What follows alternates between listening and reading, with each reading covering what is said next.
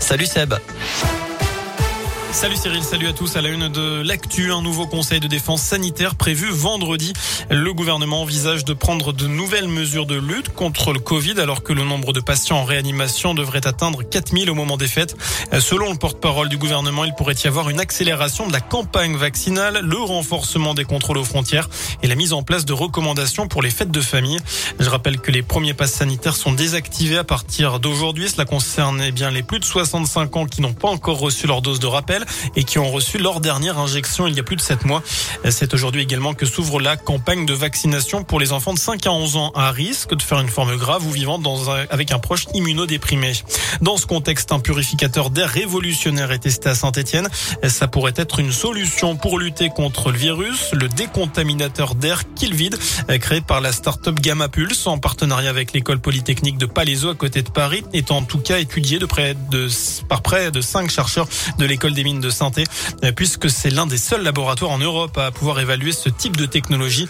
Le dispositif est testé depuis une grosse semaine. Cela va durer encore un mois.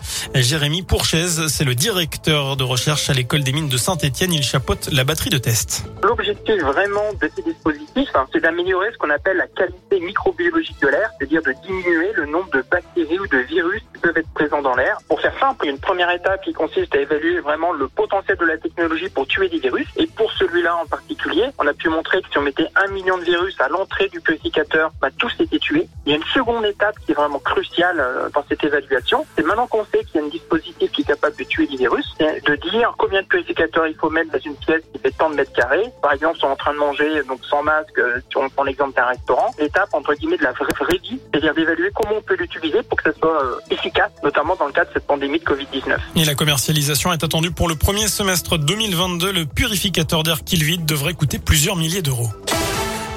Dans le reste de l'actu, les suites des débordements à Firmini, les trois ados placés en garde à vue hier matin après un nouvel incendie devant le commissariat de la ville ont été remis en liberté hier en fin d'après-midi.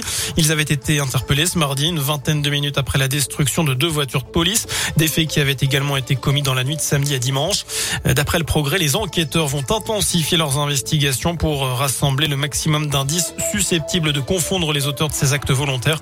Pour rappel, le ministre de l'Intérieur Gérald Darmanin devrait se rendre sur place la prochaine.